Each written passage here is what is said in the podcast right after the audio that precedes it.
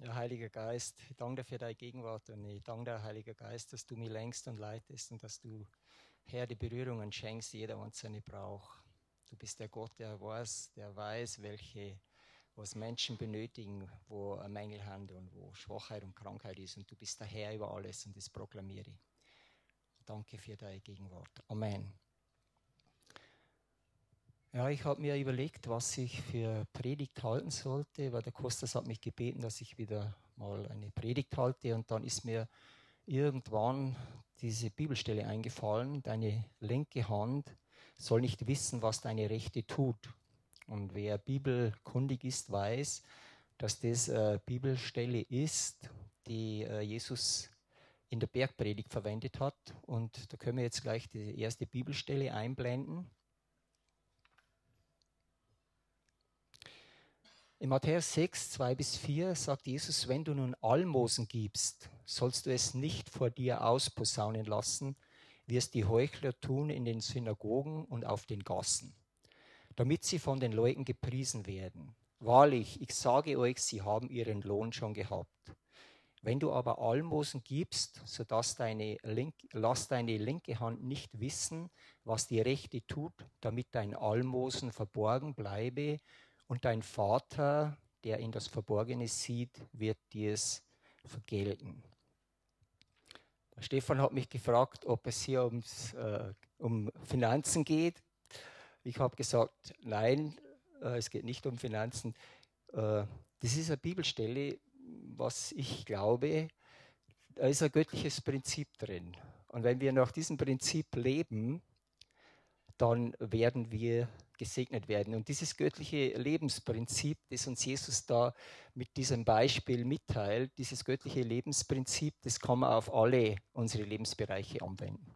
Es ist nicht auf das Almosen geben beschränkt, sondern es ist auf alles in deinem Leben beschränkt, auch auf Finanzen natürlich. Äh, was mir bei der Schriftstelle aufgefallen ist, dass Jesus sagt, ich sage euch, sie haben ihren Lohn schon gehabt. Also anscheinend äh, gibt es Dinge in unserem Leben, die wir machen. Und wenn wir sie in der richtigen Haltung machen, dann werden wir von Gott belohnt.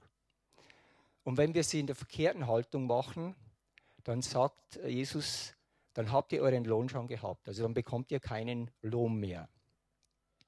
Und das ist interessant, dass Jesus da von einem Lohn spricht. Und in der Bibelstelle vorher heißt es, dass der Vater uns im Himmel dann belohnt.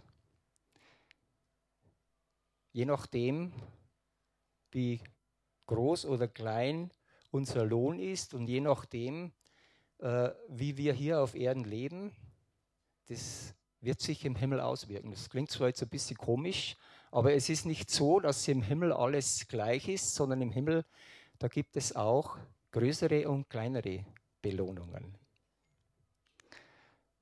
Rechte Hand und linke Hand.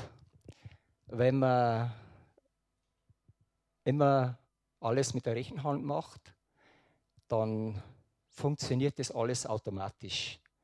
Mit der rechten Hand, da braucht man gar nicht stark überlegen. Da geht alles leicht von der Hand wenn man mal in der rechten Hand verletzt ist und die linke Hand gebrauchen muss, dann wird es ein bisschen schwieriger.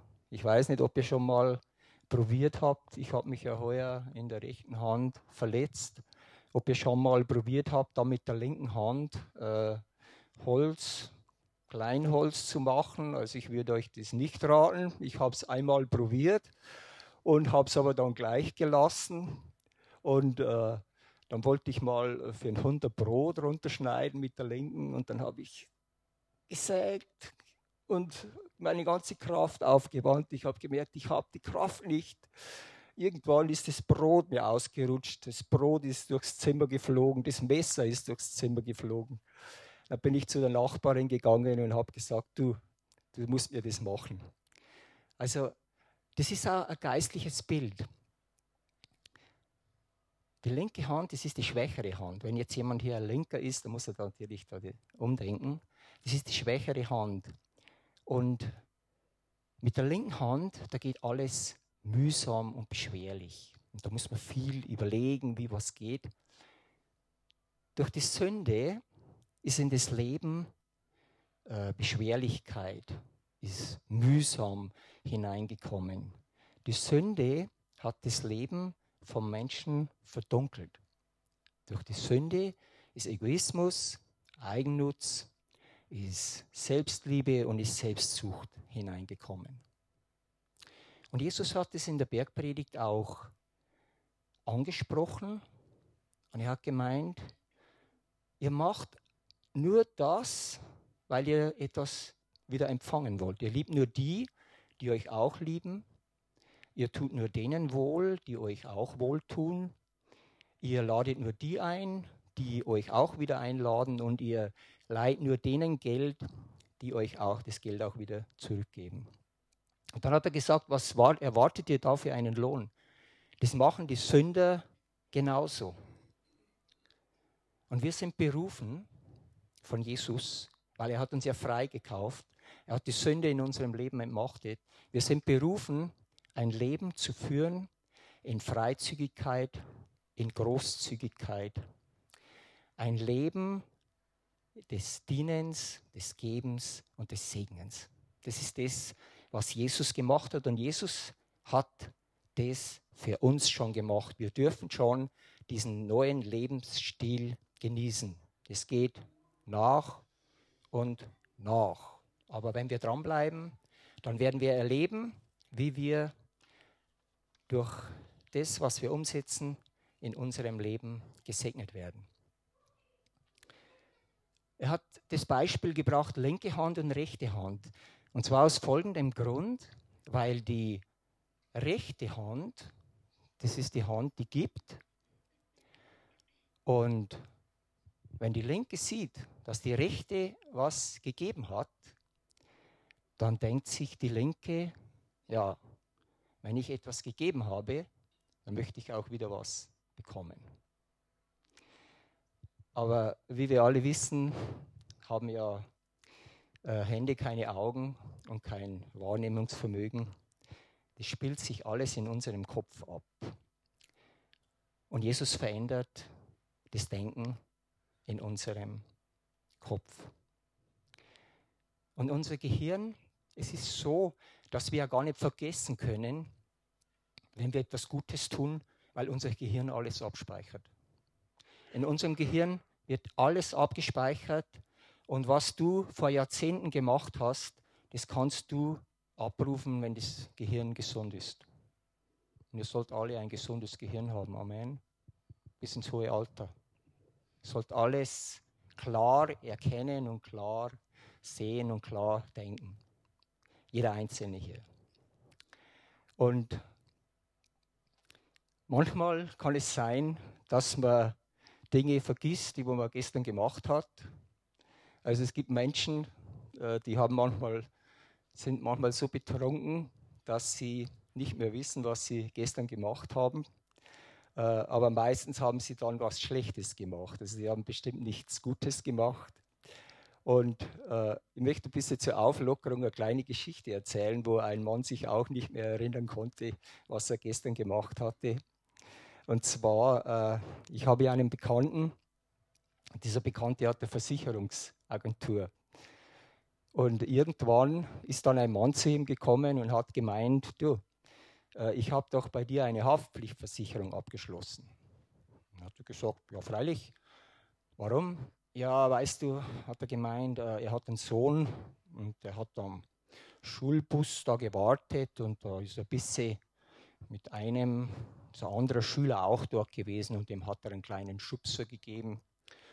Und dieser ist umgefallen und der hat eine ganz teure Brille und der hat sich dann, möchte jetzt, dass ich die Brille bezahle, die kostet so 500, 600 Euro.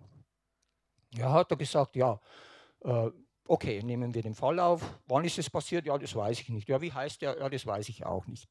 Er hat gesagt, äh, weißt du was, rufst du beim Direktor an, der kann dir alles sagen. Gut, also mein Bekannter ruft beim Direktor an, schildert den Fall und sagt ihm von dem kleinen Schubser.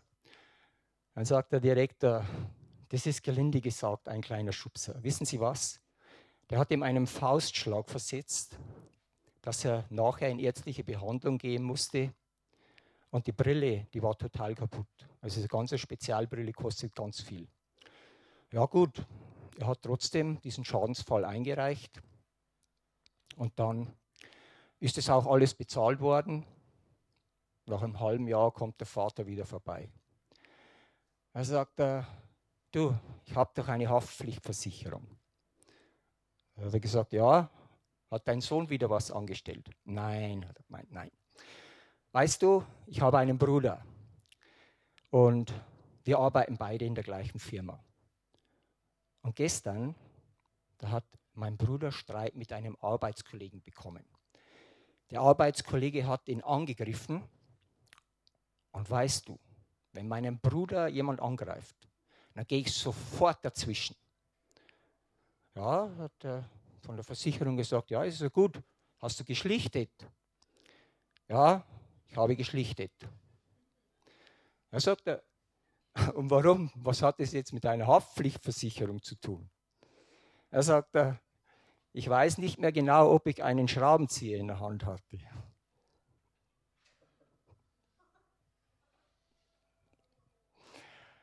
Also es gibt manchmal komische Fälle, äh, an die man sich nicht mehr erinnern will. Aber gut, der hat mit dem Schraubenzieher geschlichtet.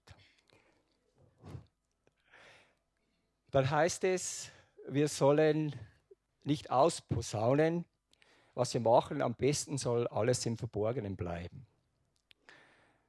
Äh, wir hatten in meinem Hauskreis, da war mal ein, Ehepaar, die das Missionswerk geleitet hatte.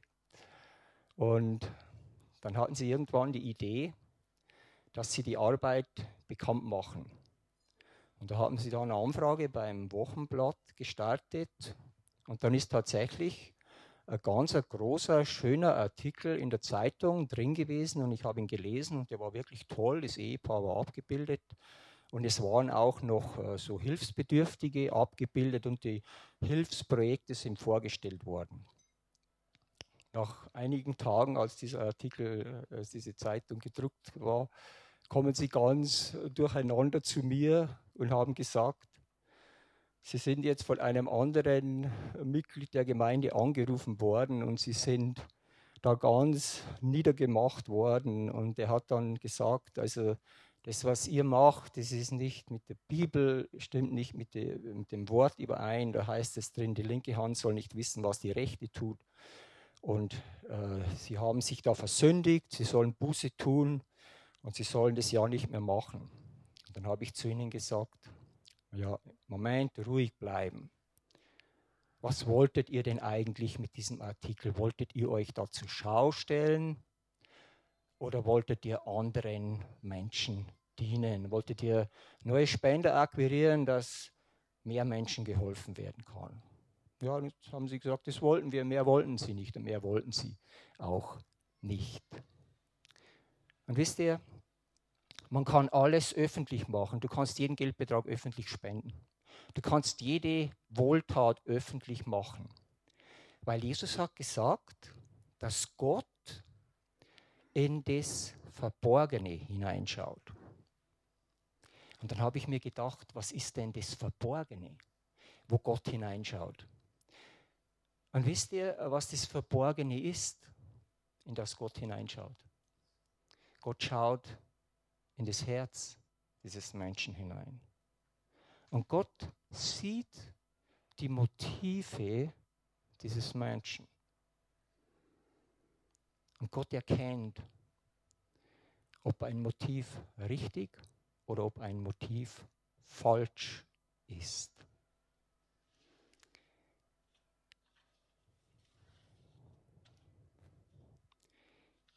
Und Jesus schreibt es auch, wenn er wiederkommt, dann sagt er, dann werden zwei auf dem Felde sein. Der eine wird angenommen, der andere bleibt zurück. Zwei Frauen werden malen mit der Mühle. Die eine wird angenommen, die andere bleibt zurück. Zwei Menschen machen das Gleiche. Einer aus dem richtigen Motiv und einer aus dem verkehrten Motiv.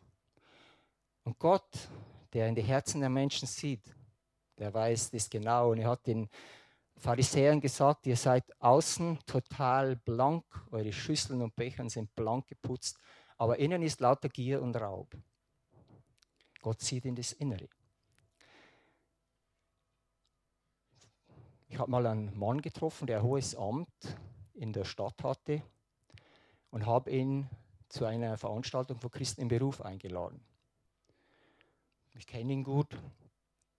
Und als er dann diese Einladung gesehen hatte, hat er sie mir sofort wieder zurückgegeben und hat gemeint, äh, also geht er auf gar keinen Fall hin, weil die Christen Heuchler sind. Dann hat er aber gleich ein bisschen relativiert und hat gemeint, ja, ich meine da nicht Sie, also ich kenne Sie ja, also mein, aber viele Christen sind Heuchler und darum geht er da nicht hin. Und dann habe ich zu ihm gesagt, ja, Sie gehen ja auch in die Kirche. Äh, äh habe ich, hab ich ihn gefragt, ja, glauben Sie, glauben Sie an Jesus Christus? Dann hat er gesagt, nein, das ist alles nur, äh, wissen Sie, so ähnlich wie äh, äh, manche sagen, also wenn man belesen ist, dann äh, weiß man, dass das alles nicht stimmt. Also das mit Jesus und so, da hat er nichts zu tun. Das ist für ihn nicht wichtig. Und dann habe ich zu ihm gesagt, aber Sie gehen doch in die Kirche. Ja, er hat gesagt, das tut er schon. Ja, ich gesagt, und Sie feiern auch dieses heilige Abendmahl. Ja, das macht er auch. Ja, dann habe ich ihm zu ihm gesagt, ja, warum machen Sie denn das? Dann hat er gesagt, ja, das macht er wegen seiner Kinder.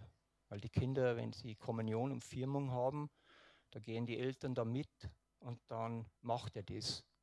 Da habe ich mir gedacht, wer ist denn da eigentlich der Heuchler? Aber das ist so. Jesus kennt das Herz des Menschen. Und nun möchte ich etwas zu dem Lohn sagen, von dem Jesus spricht. Und da brauche ich die nächste Folie, Offenbarung 22, 11. Da heißt es, wer Böses tut, der tue weiterhin Böses und wer unrein ist, der sei weiterhin unrein, aber wer gerecht ist, der über Gerechtigkeit und wer heilig ist, der sei weiterhin heilig. Gebt acht, ich komme bald und euren Lohn bringe ich mit. Jeder empfängt das, was seinen Taten entspricht. Und Gott macht keine Fehler.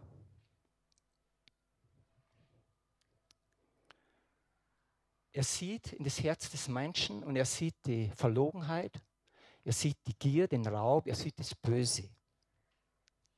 Er sieht die Unreinheit, weil da steht da noch was von Unreinheit. Und dieser Mensch wird verurteilt. Dieser Mensch bekommt das, wo es heißt in der Bibel, dass der Lohn der Sünde der Tod ist.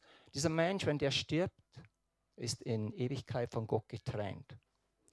Und Gott sei Dank, dass nicht ich diese äh, äh, äh, Entscheidung treffen muss, sondern dass Gott diese Entscheidung trifft. Und Gott ist gerecht. Dann spricht er aber auch von Menschen, die Gerechtigkeit üben und heilig sind. Und die bekommen auch einen Lohn. Und der Lohn der Gerechtigkeit, das ist Leben in Ewigkeit mit Gott. Und nun das kennt ihr alle, aber vielleicht hat, hat mancher das noch nicht so gehört oder wenn das jemand so im Internet hört. Jetzt brauche ich die Folie von Römer 4. Und zwar, dort wird beschrieben, wie man vor Gott heilig, wie Gott, wie man vor Gott heilig werden kann, was der Voraussetzung ist. Und da heißt es, ein Arbeiter bekommt seinen Lohn nicht als Geschenk, sondern er hat aufgrund seiner Leistungen einen Anspruch darauf. Und dann schreibt Paulus, vor Gott ist das anders. Wer keine Leistungen vorzuweisen hat, also wer mit Gott vor leeren Händen steht, wie der Milos das vorhin schon angedeutet hat, aber dem vertraut, der den Schuldigen freispricht, findet durch sein Vertrauen bei Gott Anerkennung. Es ist oftmals Menschen schwer zu vermitteln, weil sie das nicht verstehen, weil sie nicht verstehen, dass Gott einerseits möchte, dass wir gute Taten tun, dass wir ein Leben nach seinen Geboten führen, und andererseits in Bezug auf die Erlösung, diese guten Taten nicht wirksam werden. Und das ist das, was Gott festgesetzt hat in seinem Wort, dass man nicht heilig wird durch das, was wir für Gott tun, sondern dass wir dann heilig werden, wenn wir das in Anspruch nehmen, was Gott durch Jesus für uns getan hat.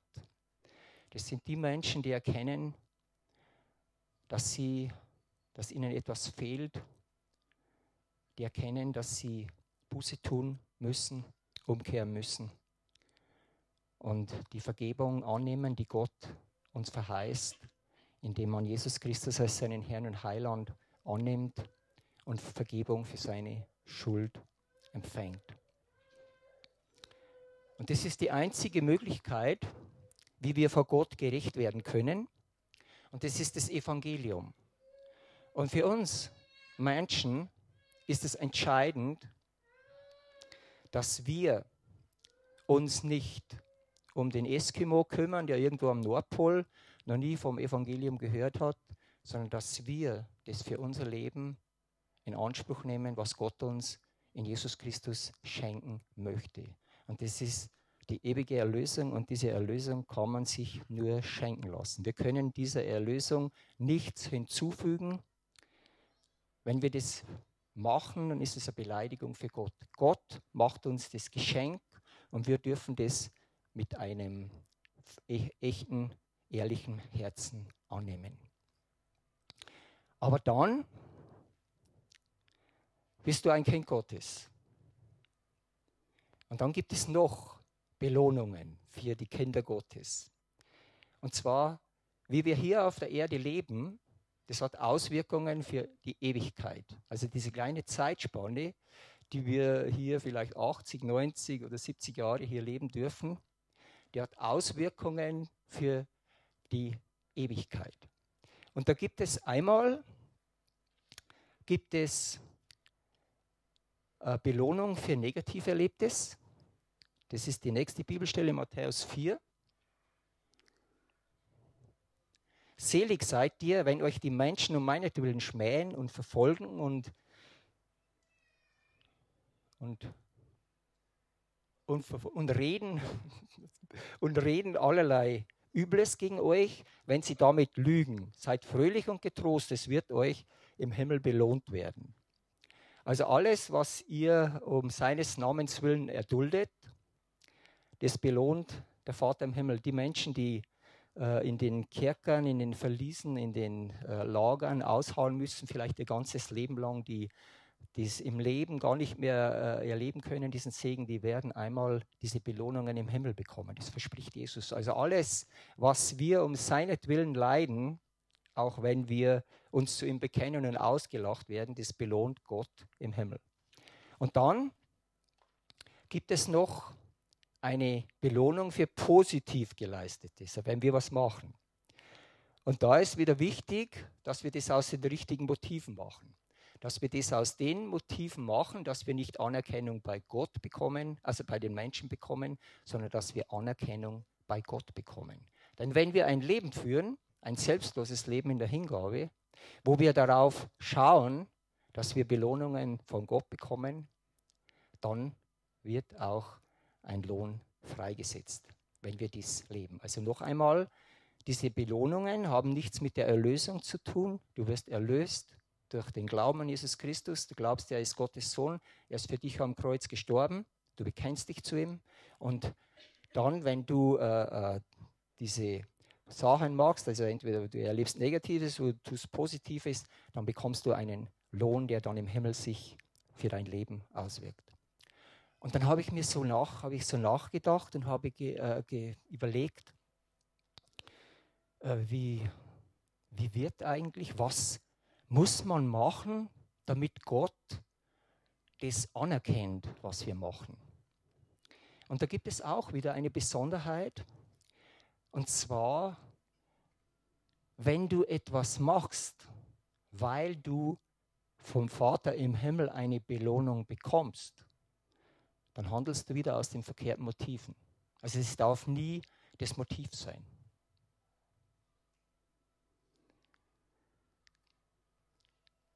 Und dann hat, mich, hat mir Gott äh, ein Buch gezeigt und da habe ich drin gelesen und dann habe ich mir zuerst gedacht, nein, das hat er mir nicht gezeigt. Und dann habe ich aber doch eine Bibelstelle gefunden und zwar die Stelle mit Abraham, also die Geschichte mit Abraham. Und Abraham ist ja der Stammvater des Glaubens. Und dann habe ich mir das so durchgelesen, was Abraham so erlebt hat mit Gott.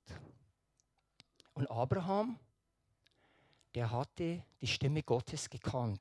Also die Stimme Gottes war für ihn nicht fremd.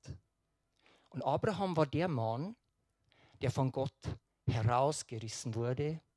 Äh, Gott hat zu ihm gesagt, geh aus, aus deinem Land, aus deiner Verwandtschaft und aus dem Haus deines Vaters in das Land, das ich dir zeigen werde.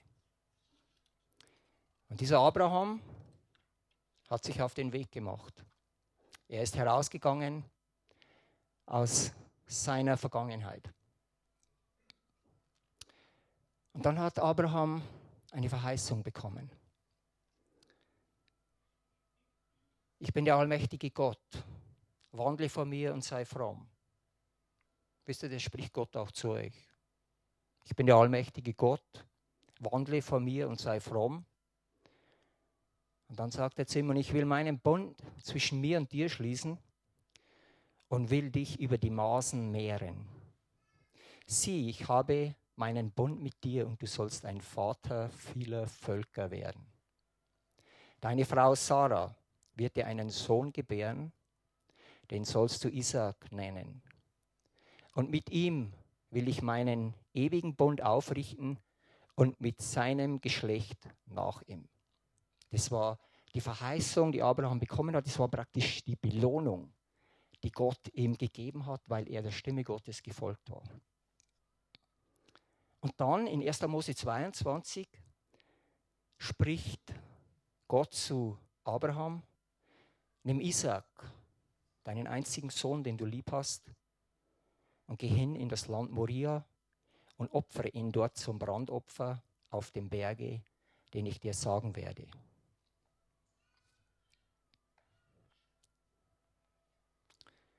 Gott hat Abraham aus der Vergangenheit herausgerufen und dann hat er ihm seine Zukunft genommen. Denn der Sohn der Verheißung, das war seine Zukunft. Wenn der Sohn nicht mehr da war, dann ist seine Verheißung auch beendet gewesen.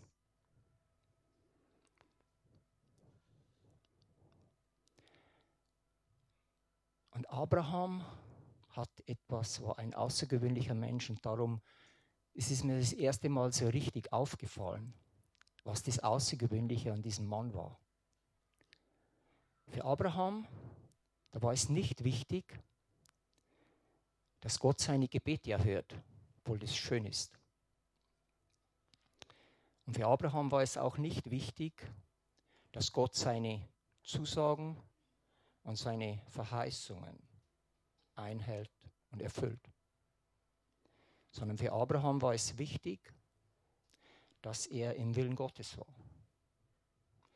Und das besondere Außergewöhnliche an diesem Mann war, dass er seinen Gehorsam über seine Verheißung stellte. Er war Gott gehorsam.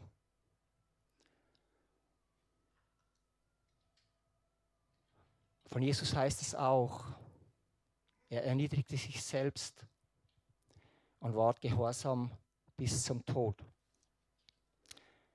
Darum hat Gott ihn auch erhöht und ihn, ihm den Namen gegeben, der über allen Namen ist. Damit jeder Mund bekennt, dass Jesus der Herr ist und jedes Knie sich beugt. Und das ist das, ist mir so bewusst geworden, was Gott mit uns Menschen möchte. Und was Gott belohnt. Gott belohnt den Gehorsam. Und ich weiß, und ihr wisst es auch, dass es in unserem Leben viele Dinge gibt, die wir nicht verstehen, wo wir zu zweifeln beginnen, wo sich Verheißungen nicht zu erfüllen, nicht äh, erfüllt werden, wo wir schwimmen und wo wir Probleme in unserem Leben haben. Und ich weiß von Menschen, die hier in der Gemeinde waren, die gedient haben, die jahrzehntelang hier waren, die